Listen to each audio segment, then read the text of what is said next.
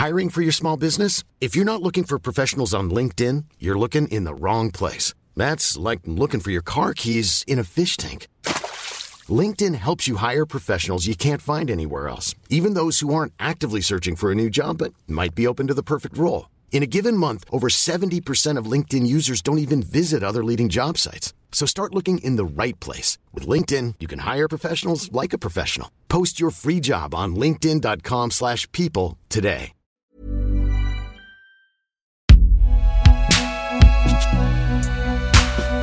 Podcast Binge Audio.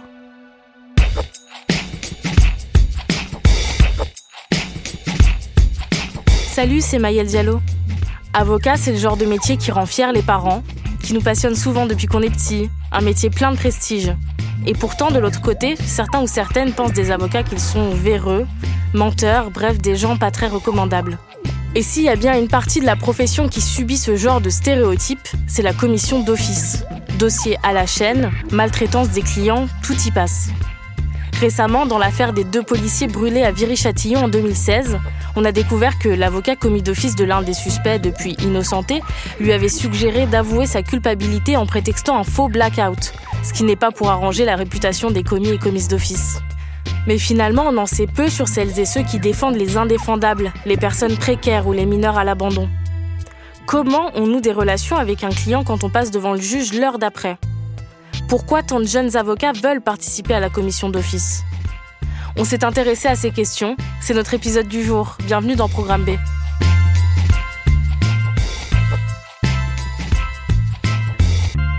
Pour savoir qui étaient vraiment les avocats commis d'office, j'ai rencontré Déborah Meyer-Mimran. Elle est avocate au barreau de l'Essonne et très impliquée dans la commission d'office. D'ailleurs, c'est quoi la commission d'office?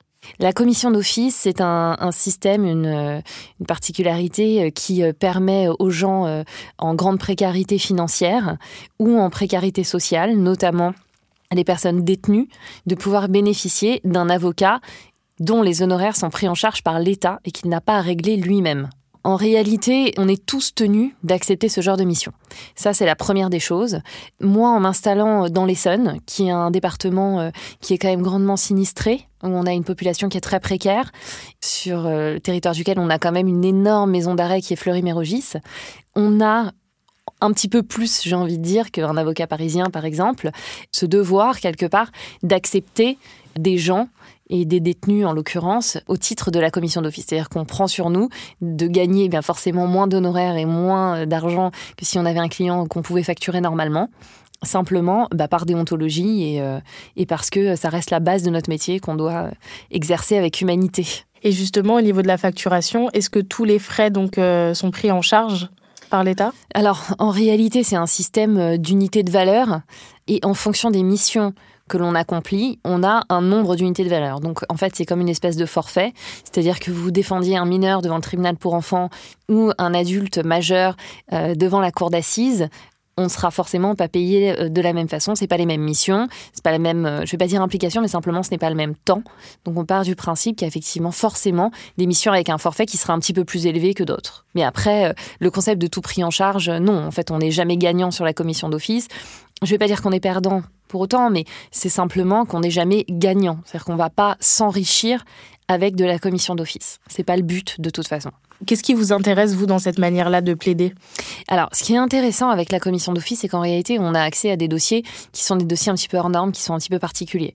Notamment sur des euh, commissions d'office criminelles, avec euh, des gens qui sont accusés euh, des crimes les plus graves et qui se retrouvent généralement incarcérés sans forcément de soutien familial à l'extérieur, avec des cours d'assises, par exemple, des procès qui peuvent durer de trois jours à deux mois et euh, les gens ne peuvent pas forcément payer un avocat qui sera là quotidiennement pendant deux mois devant une cour d'assises pour l'assister et pour le défendre correctement.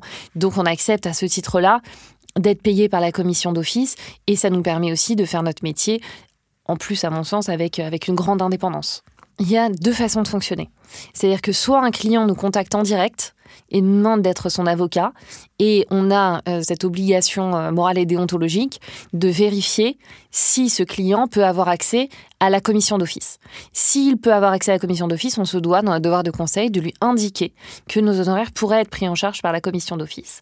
Dans ces cas-là, on accepte tout le monde. C'est un choix effectivement qu'on fait en fonction du dossier, en fonction de la particularité, en fonction de l'investissement, et puis pour des raisons aussi euh, qui sont des raisons personnelles. On a chacun une espèce de clause de conscience. Il y a des dossiers qu'on ne prend pas, qu'on n'est pas à même de gérer et de traiter correctement. Donc naturellement, en fait, on va les mettre à distance et on va dire trouver quelqu'un, un confrère euh, qui sera peut-être plus à même de vous défendre utilement.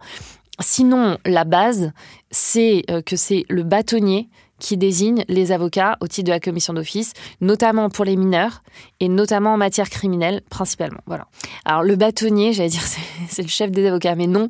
En réalité, c'est euh, un confrère euh, qu'on élit tous les deux ans et qui pendant deux ans va un petit peu avoir ce pouvoir de gérer le barreau, qui est une espèce d'entité de communauté un peu à part. Donc il y a plusieurs barreaux en France, en fonction des départements. Et c'est lui qui aura ce droit de regard de savoir si euh, un avocat peut aussi être compétent pour prendre des dossiers criminels, pour aller en garde à vue, assister euh, des gens dans le cadre de permanence, qui peut être compétent pour des mineurs. On a des obligations de formation euh, à faire, évidemment. On a l'obligation d'avoir un minimum d'intérêt pour la matière. N'importe quel avocat ne peut pas être désigné au titre de la commission d'office pour n'importe quelle mission. C'est aussi son pouvoir et son rôle de vérifier qu'on a bien les formations adéquates et en tout cas qu'on aura la capacité de traiter ce genre de dossier.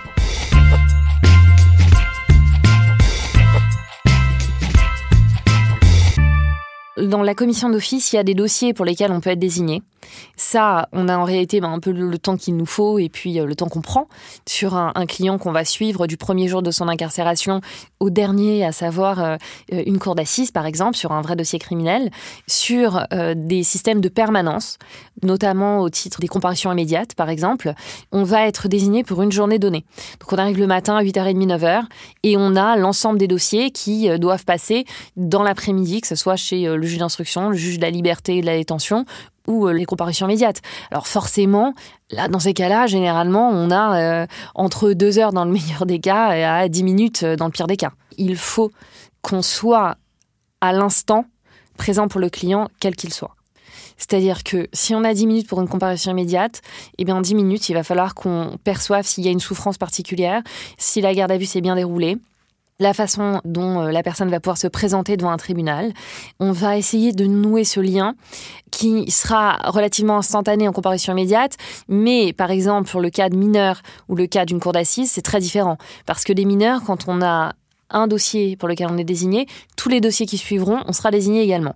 Donc forcément, au bout du cinquième ou du sixième dossier, on a noué un lien fort avec le mineur, on le suit, on connaît son parcours, on connaît sa famille, on connaît euh, surtout ses anciens dossiers, on connaît sa situation éducative, et ça nous permet de le défendre au mieux. Là, c'est un vrai lien qui se noue. Moi, je prends l'exemple des mineurs parce que c'est surtout des fois des mineurs qu'on peut assister dans le cadre d'assistance éducative, c'est-à-dire de, placement dans des foyers ou dans des familles d'accueil et dans un cadre pénal, c'est-à-dire qu'on va pouvoir le défendre s'il a volé un portable ou s'il a euh, cassé la gueule à un copain à la sortie de l'école. Donc forcément, on a l'ensemble. Ça, c'est quand même relativement plus facile et relativement plus aisé pour nous qu'une comparution immédiate où on aura 10 minutes pour nouer un lien avec quelqu'un qu'on n'a jamais vu, forcément. C'est fondamental de discuter et dialoguer avec les clients parce que il n'y a pas de bonne façon de se présenter devant un tribunal. Et c'est extrêmement compliqué d'être euh, balancé devant un tribunal correctionnel, par exemple en comparution immédiate, en sortie de garde à vue. Et la posture que l'on va adopter à ce moment-là sera forcément mauvaise pour la juridiction. C'est-à-dire que soit on se défend trop, et dans ces cas-là on est vindicatif, soit on se défend pas assez, donc on est coupable. Donc c'est toujours une position qui est très très très très délicate. Et généralement ces gens-là sont à ce moment-là en vraie précarité. C'est-à-dire qu'ils ont du mal à parler, ils ont du mal à s'exprimer, ils ont du mal à faire passer ce qu'ils ont envie de dire. Et je pense que ça, notre rôle à nous, qu'on soit la commission d'office ou euh, payer euh, euh, je ne sais combien un dossier, on doit réussir à être la voix et la parole notre client sans dénaturer ce qu'il a en tête et sans dénaturer ses propos. il faut vraiment qu'on soit au plus proche de ce qu'il peut ressentir et ce qu'il peut être. On est cette voix-là, on est finalement leur dernière voix et leur accès sur le monde extérieur pour qu'ils puissent se défendre au mieux. Donc c'est indispensable. Le dossier, c'est une chose, il faut le connaître, mais ce qui est sûr, c'est qu'il faut absolument avoir perçu la personne qu'on a en face de soi. On entend souvent que les avocats commis d'office ont mauvaise réputation. Pourquoi, d'où ça vient et comment vous l'expliquez-vous? Alors, moi, je l'explique de façon très simple. C'est qu'il y a un principe dans la vie, c'est que plus on paye cher et mieux c'est. Et c'est un principe de vie, en réalité. C'est-à-dire que on a toujours cette impression. C'est-à-dire que moi-même, si j'ai envie d'un bon éclair au chocolat, est-ce que euh, je vais aller chez Karl Marletti ou est-ce que je vais aller à la boulangerie en bas de chez moi Forcément, j'aurai l'impression euh, que dans un palace ou dans une boulangerie luxueuse, ce sera meilleur. Bon, eh ben, j'ai envie de dire pardon, mais les avocats, c'est la même chose. C'est-à-dire qu'on a l'impression que sans les payer, ils font pas le job. Il faut savoir, encore une fois, que c'est un choix de vie qu'on fait. C'est-à-dire que si on ne veut pas prendre un dossier à la commission d'office, on ne le prend pas. Personne ne nous met un flingue sur la tempe pour nous dire tu prends un dossier à la commission d'office parce que tu es obligé, parce que tu le fais comme ci, parce que tu le fais comme ça. Non, il y a des obligations de formation qu'on a parce que on part aussi du principe que c'est notre métier, c'est le cœur de notre métier de défendre des gens qui n'ont plus rien, qui n'ont plus personne, qu'à un moment donné, on est peut-être juste leur seul espoir ou en tout cas quelque chose. Alors, c'est aussi euh, renvoyer euh, l'avocat à son ego démesuré et euh, de sauveteur particulier, j'en sais rien. Mais il faut aussi entendre que les gens entendent que nous, on, ne le fait pas avec force et contrainte. On le fait parce qu'on a choisi de le faire, parce qu'on a décidé de le faire. Et moi, je remarque généralement quand je suis de permanence pénale que j'arrive. Il y en a un sur deux qui me dit Oh, moi, j'ai jamais eu l'avocat commis d'office, je sais pas comment ça va se passer. Et je leur dis, bah, écoutez, moi, si vous voulez, il n'y a pas de souci, je m'en vais. Et au bout de cinq minutes, généralement, ils veulent pas qu'on parte. Et à la fin de la plaidoirie, ils nous disent, bon, bah, en fait, vous êtes bon. Et je dis, non, en fait, c'est pas que je suis bonne ou pas bonne, c'est juste qu'en fait, j'ai fait mon métier. Et je le fais, que vous me payez 10 000 euros une audience ou que vous ne me payez rien parce que vous sortez de garde à vue et que vous n'êtes pas en mesure de régler les honoraires d'avocat. Je le fais exactement de la même façon. Si je veux pas le faire, je reste chez moi, je change de métier. C'est tout, en vrai. Et on ne s'enrichit pas sur la commission d'office, hein, il faut le savoir. Donc on ne fait pas ça euh, comme un plan de carrière pour euh, gagner de l'argent ou autre. Pas du tout. Alors on va pas se mentir non plus, ça lance une clientèle. On va pas se mentir non plus. Quand on sort de l'école et euh, qu'on a fait une collaboration, etc., chez des patrons et qu'on veut s'installer, eh ben forcément, on démarre comme tout le monde, c'est-à-dire en faisant des permanences, en se formant à la comparution immédiate, en se formant à la garde à vue, en se formant à tout ça. Et ça permet aussi, à la fin, d'avoir des gens qui reviennent nous voir quand ils sont libres. Et à ce moment-là, qui ne sont plus dans une situation de précarité financière ou, ou euh, émotionnelle ou autre, qui ne sont plus détenus et euh, qui, dans ces cas-là, ne sont plus accessibles à la commission d'office et qui nous règlent des honoraires. On va pas se mentir, c'est aussi une vitrine. Je veux dire, quand on est en comparution immédiate, et qu'on s'occupe bien des dossiers, que les gens, euh, les familles, euh, le public d'une audience correctionnelle voient et eh bien, que l'avocat, il, connaît son dossier, qu'il l'a lu, qu'il connaît la personne dont il parle, qu'il fait le boulot et qu'il défend correctement.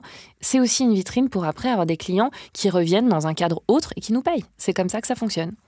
Mais après, je vais vous dire, euh, moi je vois sur le barreau de l'Essonne, on a des confrères qui ont 26 ou 27 ans et on a euh, des anciens bâtonniers qui en ont 70 qui font de la commission d'office et qui n'ont pas besoin financièrement de faire la commission d'office et qui n'ont pas besoin de se faire une clientèle, mais simplement parce qu'ils partent du principe que c'est leur métier. C'est le cœur du métier pénal, c'est de prendre des gens en situation de précarité. C'est d'être là quand il n'y a plus personne. Donc la commission d'office, est-ce que c'est une forme d'engagement? Ah mais c'est un engagement total. Mais la commission d'office, c'est un engagement total. Et d'ailleurs, moi, je vois sur des petits barreaux, sur un petit barreau comme le mien, nous, le bâtonnier, quand euh, il réalise qu'un confrère n'a plus cet engagement, c'est-à-dire arrive en retard, lit à peine les dossiers, s'intéresse à peine aux gens, c'est très simple. Il est exclu des listes. Il y a un contrôle qui est tout de suite fait. C'est-à-dire qu'il y a un contrôle qui est fait quand l'avocat n'est plus en mesure de gérer, ou en tout cas n'est pas en mesure de gérer la commission d'office, il s'en va. Il est désinscrit des listes. C'est aussi pour ça qu'on a signé, on signe ce qu'on appelle des chartes pénales, c'est des engagements en plus, euh, bah, c'est matériel et physique, où on s'engage à faire des formations particulières, où on s'engage à arriver à l'heure, où on s'engage à lire les dossiers consciencieusement. C'est des choses qui sont faites justement pour qu'en plus de cet engagement euh, moral qu'on a chacun, parce qu'on reste des professions indépendantes, qu'on a chacun, on a aussi un engagement vis-à-vis du barreau, on a aussi un engagement vis-à-vis de l'État, on exerce aussi une mission de service public, donc on a aussi des comptes à rendre de cet ordre-là, et euh, je pense que c'est très bien ainsi, qu'il y a des garde-fous finalement qui permettent euh, d'éviter certaines dérives. Vraiment, l'écueil principal pour moi, ce serait de bâcler le travail, de pas lire les dossiers, de pas faire le vrai travail sérieux, de prendre avec, euh, avec un peu de mépris et, et un peu de hauteur euh, les gens euh, qui sont en face de nous parce que ça reste, ça reste des clients et ça reste des gens dont on a la charge à un instant. Et je pense que ça serait vraiment le pire écueil. Je pense qu'à partir du moment où on est blasé, à partir du moment où on n'y arrive plus, à partir du moment où on est foncièrement agacé par cela, je pense qu'il faut savoir cesser.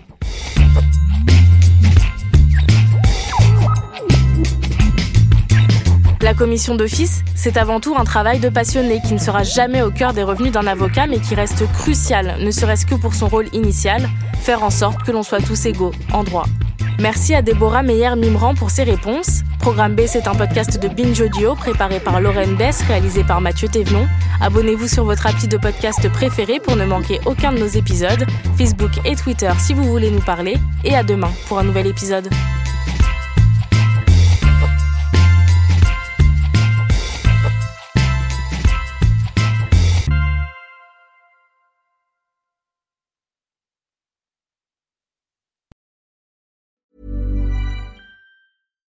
When you make decisions for your company, you look for the no-brainers. And if you have a lot of mailing to do, stamps.com is the ultimate no-brainer. It streamlines your processes to make your business more efficient, which makes you less busy.